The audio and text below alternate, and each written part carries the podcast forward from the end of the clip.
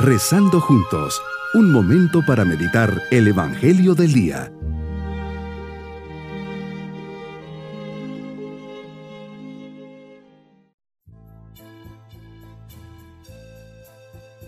Les saludo en este día, miércoles de la tercera semana de Pascua.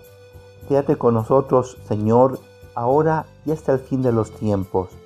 Haz que el progreso material de los pueblos nunca oscurezca los valores espirituales que son el alma de su civilización.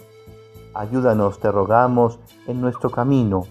Nosotros creemos en ti, en ti esperamos, porque solo tú tienes palabras de vida eterna. Meditemos en el Evangelio de San Juan capítulo 6 versículos 35 al 40. Señor, en un momento de especial revelación dijiste a la multitud, yo soy el pan de la vida.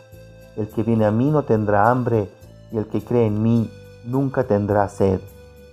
Tu Señor eres el alimento que fortalece la esperanza, que engrandece la fe y que es motivación constante de caridad. Eres el pan de la vida, nos dices y me tengo que afanar para que no me falte. Tú siempre estás dispuesto a dármelo. Tu pasión, muerte y resurrección me lo aseguraron. Mas somos nosotros los que hemos de pedirlo, acogerlo y apreciarlo. La vida que nos da no es la que se acaba, sino la que inspira, la que es fuente de amor y sostiene el alma. Tu pan, Señor, nos permite vivir en el mundo trabajando para la eternidad y nos hace conservar el asombro por tus obras, dándonos la capacidad de agradecértelas siempre. A través de esta meditación puedo entender lo importante de la fe como un don tuyo. Nos dices, todo aquel que me da el Padre. Es decir, el llegar a ti no es únicamente voluntad humana, sino más bien respuesta al don de la fe es un binomio que se debe enlazar y crecer. Señor, suscita en mí la fe en la resurrección de tu Hijo, en su ser Dios, en su presencia en mí. Pero ahora debe de haber una respuesta generosa a esta revelación interior por parte mía. A mayor fe se esperaría una respuesta más grande de la persona. Sin embargo, ¿qué pasa? Nos encontramos frecuentemente con gente que dice, yo creo en Jesucristo, yo creo que Él es Dios, que está vivo. Sin embargo, su respuesta a esta fe no es congruente con lo que profesa. Por ello no tiene vida, ya que la frase se completa con el que viene a mí.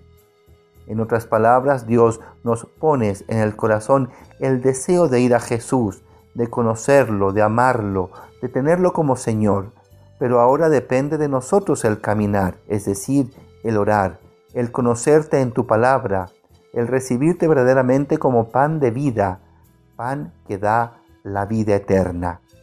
Mi propósito en este día será revisar qué tan generosa está siendo mi respuesta a la fe que Dios ha suscitado en mí. Mis queridos niños, Jesús se presenta como el pan de vida bajado del cielo el recibirlo nos quita el hambre y la sed. Por eso, si estás preparándote para tu primera comunión, hazlo con mucha ilusión, pues vas a recibir en tu corazón al Rey del universo. Y nos vamos con la bendición del Señor. Y la bendición de Dios Todopoderoso, Padre, Hijo y Espíritu Santo, descienda sobre todos nosotros. Bonito día.